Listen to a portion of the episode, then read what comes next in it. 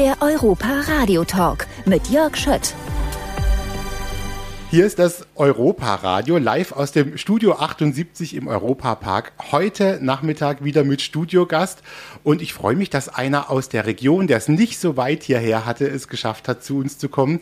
Ganz herzlich willkommen, den Schauspieler Ralf Bauer. Hallo Ralf. Hallo. Ralf, ich habe das jetzt gerade so gesagt, du bist, äh, du bist aus der Region. Das würde aber für mich auch ein bisschen bedeuten, äh, der Europapark und sagen wir mal, diese Idee, die dahinter steckt, ist dir nicht fremd. Und du hast ja auch schon für eine andere große Firma mit einer Maus ähm, gearbeitet, die sich auch um Freizeitpark kümmert. Ne?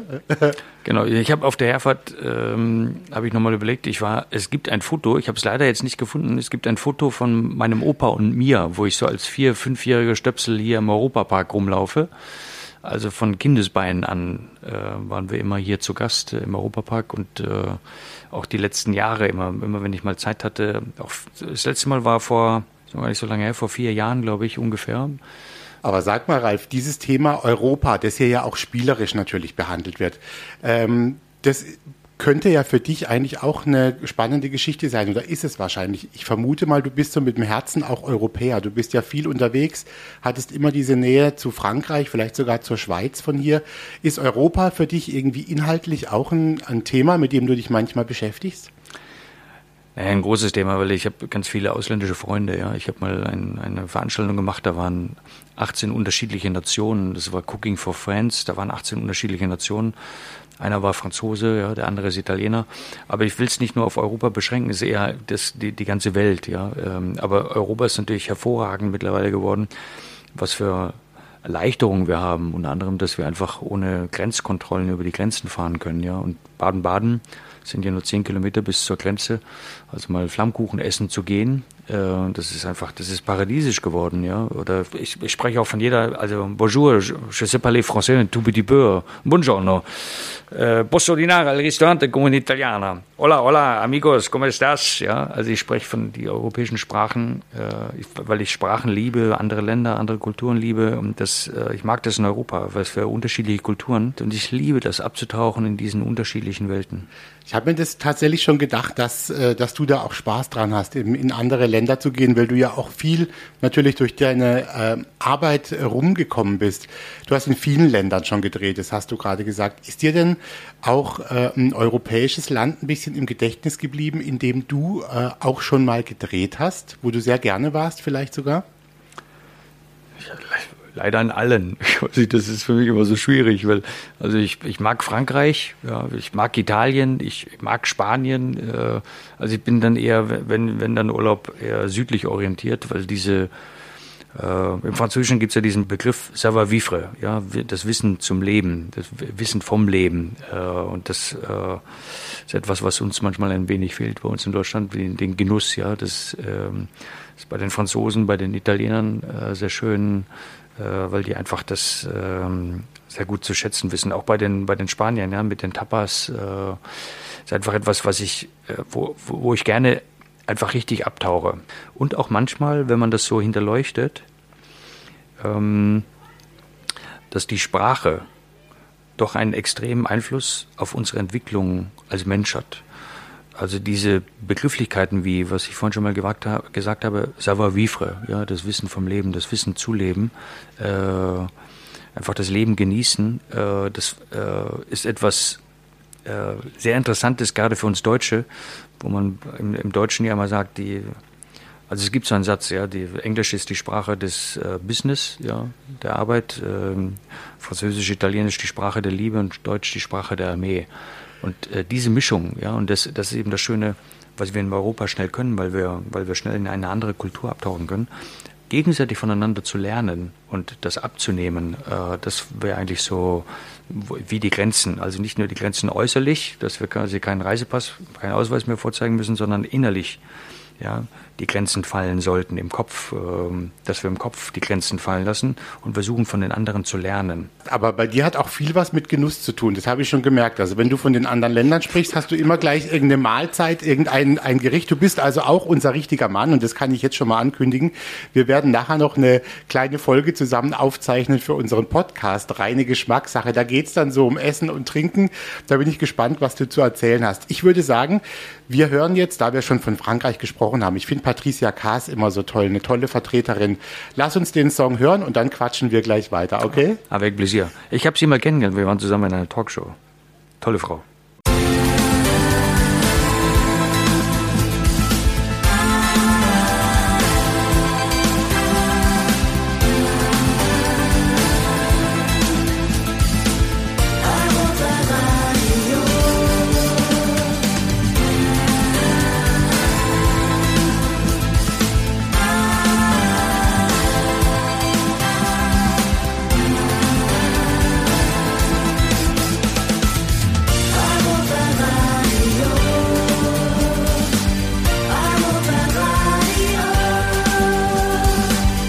Ist das Europa-Radio.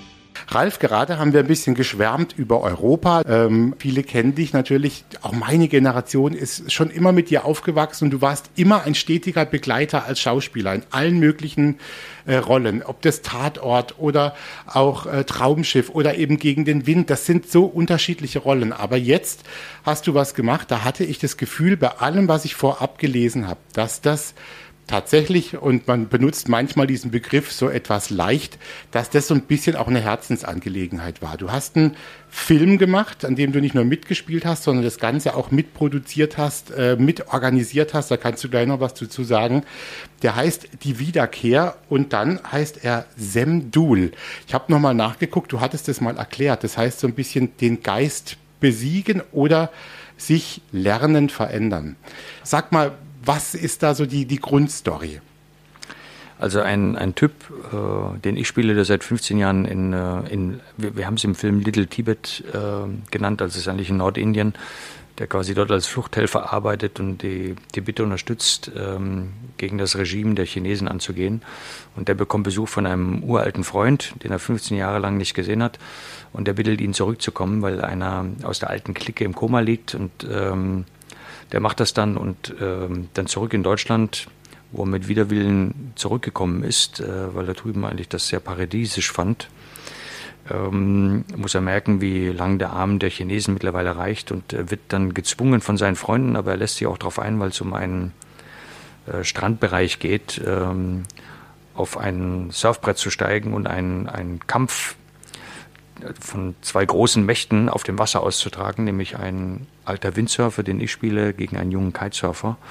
Ähm, und äh, das sind so viele, was du eben schon gesagt hast, äh, viele Sachen, die mich privat im Laufe der Jahre, über die letzten Jahrzehnte geprägt haben, nämlich das Windsurfen, weil der Geist der Windsurfer, der Geist der Surfer, die immer so eine große Naturverbundenheit haben, ähm, aber auch abends, wenn sie den ganzen Tag draußen über, über die Wellen geflogen sind, am, am Strand hocken mit einem breiten Grinsen im Gesicht, wo man nicht mehr braucht, als quasi einfach nur am Strand zu hocken und einfach das, das Wasserrauschen genießt, äh, vielleicht den Sonnenuntergang, ähm, zusammengepaart mit ähm, der Philosophien, mit den lebbaren Philosophien der Tibeter, mit den tibetischen Mönchen, wo ich oft gewesen bin ähm, und viele tibetische Freunde habe und diese beiden Welten zusammenzubringen, das war so ein bisschen ein Andenken, weil ähm, ganz, ganz blöd gesagt ist, wenn man was ich eben gesagt habe, dieses Bild, ja, von ähm, dem Surfer, der den ganzen Tag draußen auf dem Wasser war und über die Wellen geflogen ist, wenn man diesen Surfer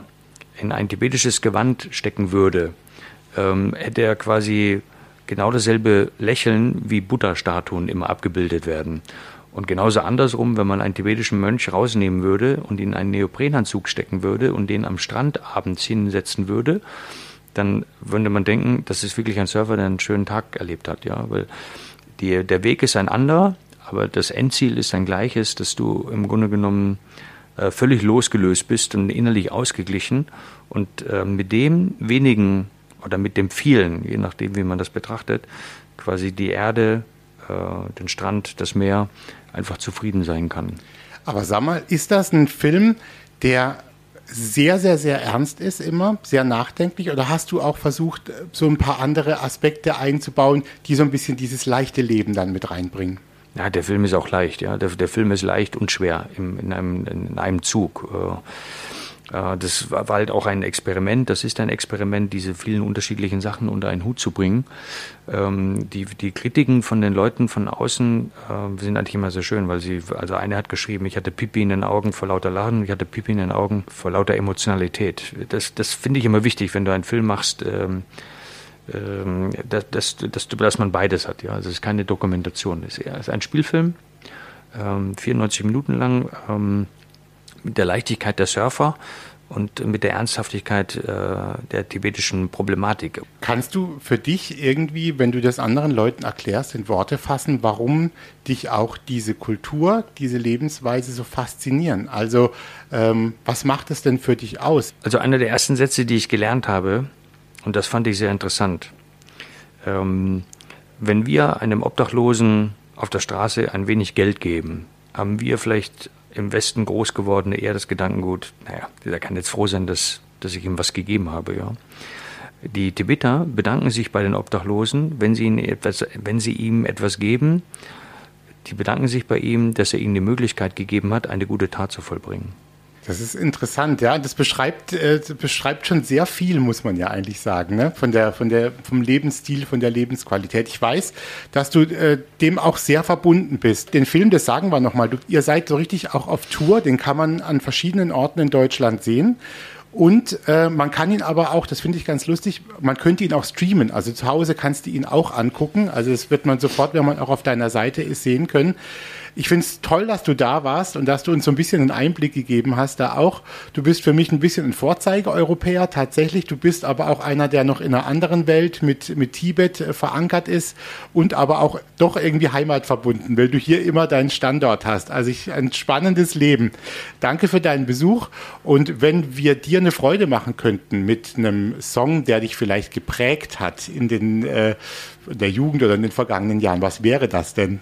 Oh, das sind so viele aber wenn ich sehr, sehr gerne höre, ist Billy Joel.